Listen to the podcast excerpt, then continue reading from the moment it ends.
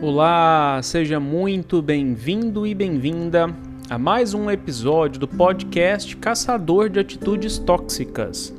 Eu sou Gulliver Nogueira, mestre em psicologia e professor. E o tema escolhido para discutirmos no episódio de hoje será sobre cinco hábitos financeiros destrutivos que podem estar acabando com a sua saúde mental, para você abandonar e mudar hoje. Por que, que eu quis então fazer um podcast com esse tema em específico?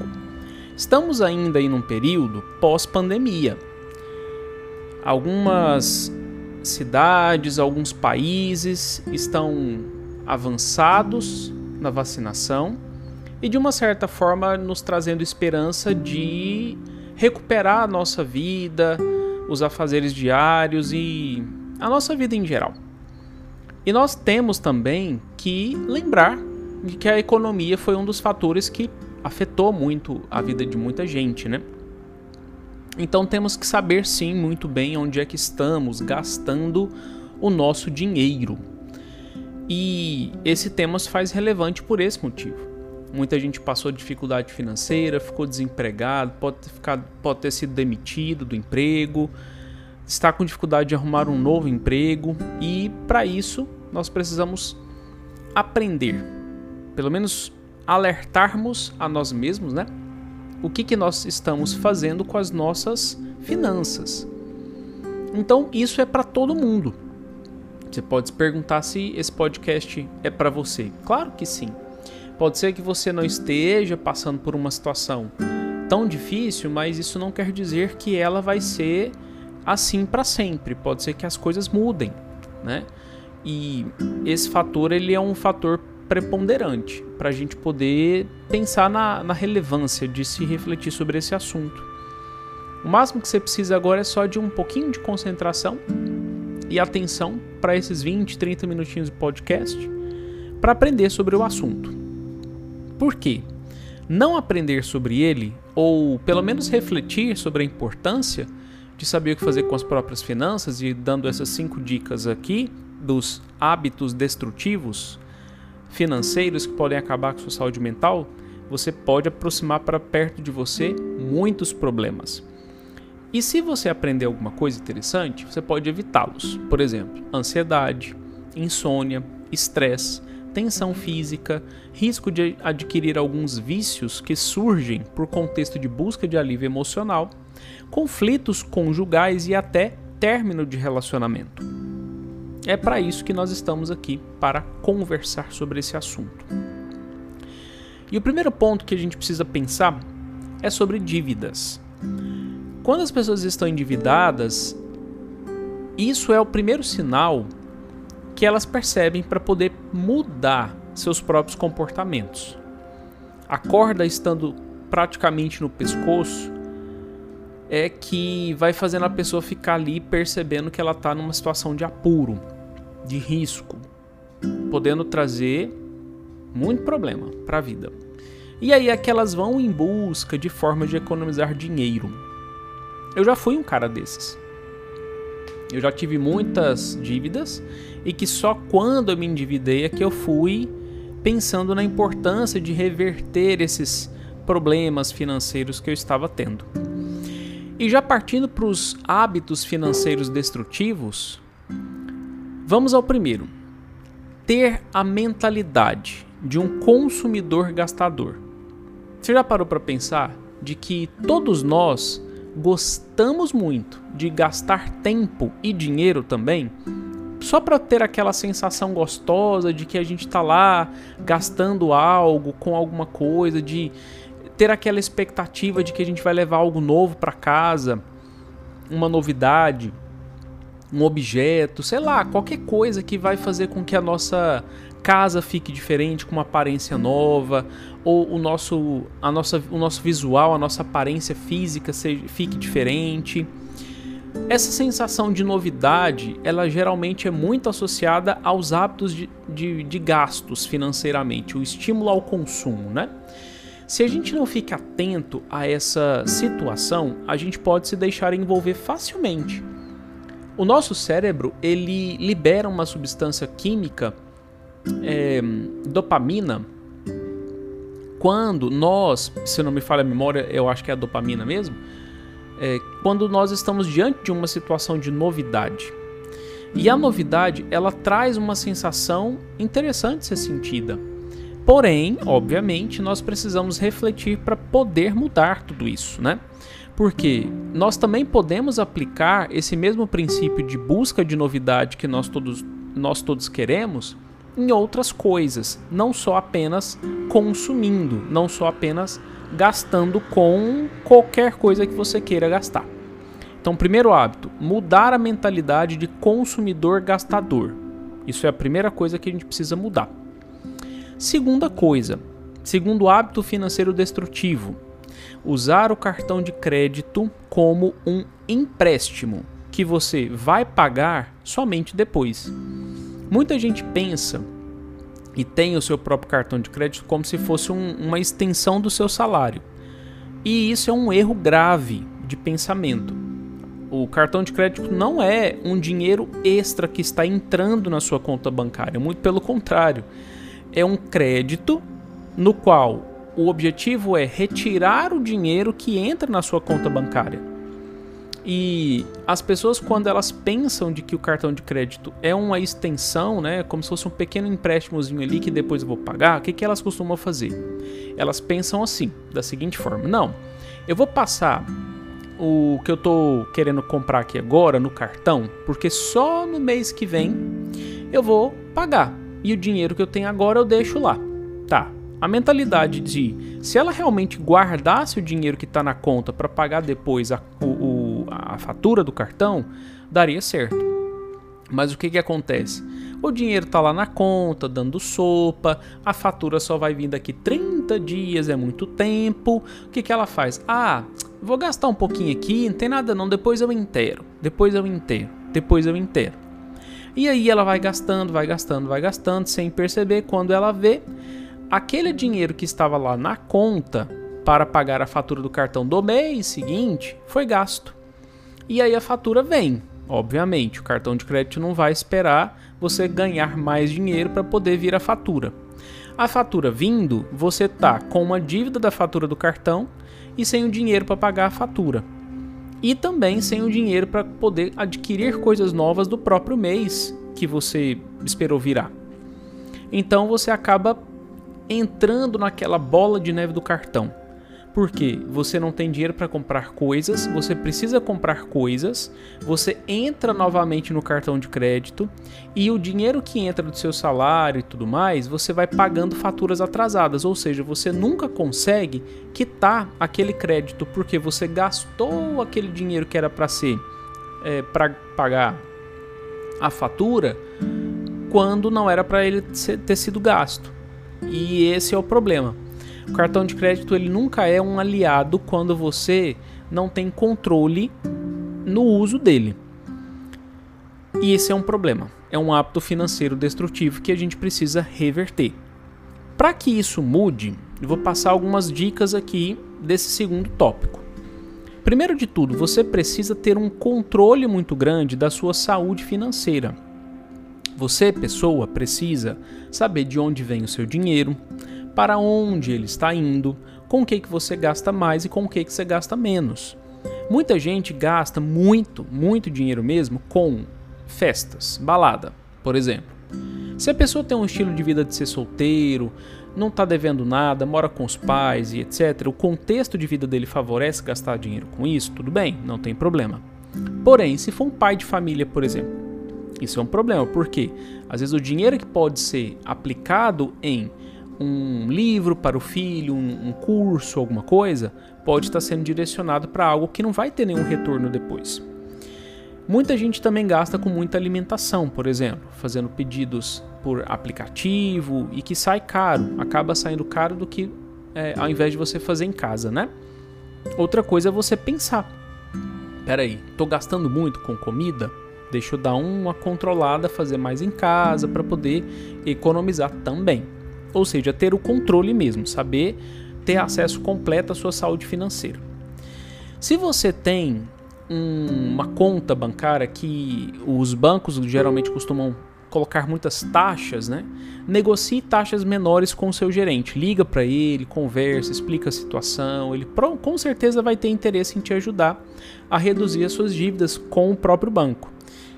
E ele vai tentar fazer alguma coisa para poder ajudar você nesse ponto. Outra dica: faça pagamentos extras quando surgir um dinheiro extra. Obviamente, a gente, claro, algumas pessoas têm esse hábito de ter uma segunda fonte, uma terceira fonte de renda, às vezes, dependendo, e tudo que entrar de dinheiro extra, use-o para diminuir a sua dívida. Isso vai te ajudar muito a ter um pouco mais de saúde financeira. Se porventura você tem hábitos consumistas, como a gente estava conversando no primeiro tópico, incluindo assinaturas que você vê que são desnecessárias, que você não está é, usufruindo dessas assinaturas, cancele. Se você, por exemplo, gasta com. Tudo bem que é um gasto pequeno, mas ao longo de um ano, ao fim de. Você poderia direcionar para uma outra coisa, uma economia talvez necessária. Os, uma mensalidade de, um, de, um, de uma plataforma de filmes, por exemplo, enfim, você poderia estar direcionando para uma outra coisa, sendo que você nem consome, nem fica o tempo inteiro assistindo filme assim, né? Então, repensar isso, né? Claro que não é para privar você do seu lazer, nada disso, mas é para repensar se você não está realmente gastando com algo que você não está usufruindo e também não está trazendo retorno para você. Terceiro hábito financeiro destrutivo. Muita gente aqui no Brasil parece que isso é um pouco frequente, não é tão, tão frequente assim. Muita gente gosta de, às vezes de fazer de alugar coisas, né, é, para um, usufruir daquilo. Por exemplo, fora do país, daqui do Brasil, muita gente gosta de alugar carro caro para andar, para divertir e tal. Outras pessoas gostam de alugar, por exemplo, jet ski, né? Outras pessoas alugam lugares para poder passar, né? Às vezes aqui no Brasil a gente tem mais o hábito de gastar mais com viagens e tudo, né? Então, pensar bem onde você pode gastar o seu dinheiro para aproveitar a vida, economizando, não, não só é, gostando de, de ir em lugares que são mais caros só, só por ir, e nem conseguir aproveitar tanto só por ostentar também, né? Nada, nada contra ostentação, tem gente que gosta. Mas se o hábito financeiro ele está sendo destrutivo e está te gerando dívida e você não está tendo condição de honrar com, essa, com esse luxo, com esse mimo para si próprio, de uma ostentaçãozinha, para que gastar com isso, né? Sendo de que o objetivo é economizar dinheiro porque existem outras dívidas para serem pagas, então não faz muito sentido. E repensar esses aluguéis, né? Se você está alugando algo que você também não está tendo muito retorno daquilo. Quarto hábito financeiro destrutivo é quando você gasta muito tempo querendo economizar centavos, por exemplo fazendo pesquisas com coisas que você vai ver um preço barato, só que ele pode sair caro depois. Um exemplo, vamos supor de que você está fazendo uma pesquisa para comprar um tênis, que você está precisando para academia ou atividade física, alguma coisa assim. Algumas pessoas recomendam comprar um tênis bom, um tênis confortável, que tenha uma pisada adequada para o seu pé, um pouco mais ortopédico, enfim, algumas recomendações elas são importantes porque você vai fazer exercícios regulares e que envolva impacto. Então, ter um tênis bom é importante e durável também. Mas muita gente às vezes acaba optando pela economia e por uma coisa um pouco mais de segunda mão, não tão de qualidade assim. Você pode até comprar e usar por um tempo e achar que está te satisfazendo, porém, ele vai começar ou a te machucar, esse tênis, ou a estragar, literalmente, porque é aquele tal barato que sai caro. Então, nesse ponto, é melhor você gastar tempo para comprar algo que te atenda de uma maneira que você tenha durabilidade com aquilo e também não se arrependa porque os efeitos são de qualidade na sua vida, do que você ficar tendo que comprar e comprar e comprar várias coisas só porque é barato, né? Tipo, as pessoas que são viciadas em promoção. Isso às vezes acontece. E isso é um problema também. E aí é necessário repensar tudo isso. E o quinto e último hábito financeiro destrutivo para a sua vida é o que? Quando você, infelizmente, não pensa no dia de amanhã. Como, por exemplo, a pandemia é uma, é uma delas. Você ter uma única fonte de rendimento. Se você coloca todas as suas fichas numa, numa cesta só, vamos colocar assim, você pode ter um problema, porque se você perder essa única fonte de renda que você tem, e aí? O que, que vai acontecer? Por isso que muitas pessoas têm dito, e esse momento que nós estamos vivendo veio para ensinar isso também para as pessoas, de que é necessário pensar formas diferentes de você conseguir ganhar dinheiro. Você, claro, não vai ter que se entrar naquele processo de transição de carreira nossa, então isso quer dizer que eu tenho que parar de fazer o que eu gosto de fazer? Não. Parar de fazer o que eu escolhi de fazer para fazer na minha vida como um todo, assim, pro resto da vida? Também não. Uma alternativas para você entender a respeito da importância de variar sua fonte de rendimento. Muitas pessoas têm buscado aprender sobre investimentos, seja em bolsa de valores, seja em startups, ou seja, criar as próprias startups, ou aprender a vender, ou o próprio marketing digital, ou até mesmo fazer produtos físicos para poder complementar a renda. Muita gente, por exemplo, na pandemia ganhou muito dinheiro vendendo máscara, seja de pano, de tecido, né? Ou aquelas máscaras mesmo, mesmo profissionais, né? É, cirúrgicas para que tenham um pouco mais de qualidade, enfim aproveitar as oportunidades, identificar o que, é que o mercado está precisando e você ser alguém que consegue corresponder a essa expectativa do mercado. O mundo ele é muito flexível, muito plástico, muito mudável, modificável, né, mutável. Se nós não estivermos atentos a esses sinais, nós podemos ter muitos problemas. Dentre eles, o rompimento de relacionamento que eu falei no início. Você casado, ou você namorando, ou você até mesmo sozinho, você pode ter muitos problemas de engatar em um relacionamento ou até mesmo manter o seu relacionamento exatamente por esses hábitos financeiros ruins. Pode ser você que tenha eles, mas também pode ser o seu companheiro ou companheira ao lado. Essas pessoas que também não incentivam ou não tem essa mentalidade de um hábito financeiro construtivo, mas um hábito financeiro destrutivo, pode também te conduzir a um problema. E isso é um dos componentes que pode ter influenciado fortemente no grande número de divórcios que essa pandemia, esse período de pandemia teve. Além da convivência diária, além da, dos problemas cotidianos, os gastos financeiros também podem ter impactado diretamente, porque Muitas pessoas podem ter perdido emprego, gerado insegurança em uma das partes, principalmente talvez na, nas pessoas que têm filhos, nos casais né, que têm filhos. E isso pode ter sido um componente que atrapalhou muito, muito mesmo. E considerando tudo isso, eu levantei aspectos mais relacionados às finanças, mas claro, o homem tem que saber o papel dele no relacionamento amoroso, por exemplo. A mulher tem que saber o papel dela no relacionamento amoroso, dela, deles, né, enfim, do casal. Como é que nós podemos evitar brigas? O casal tem que saber. Como é que o casal pode estimular um diálogo sem brigas? Ou é, evitar mentiras, né? Ou até que ponto eu tenho que falar a verdade? Perdi o emprego, não perdi, estou no risco de perder o emprego para não preocupar. Será que eu tenho que fazer isso? Será que não? Né?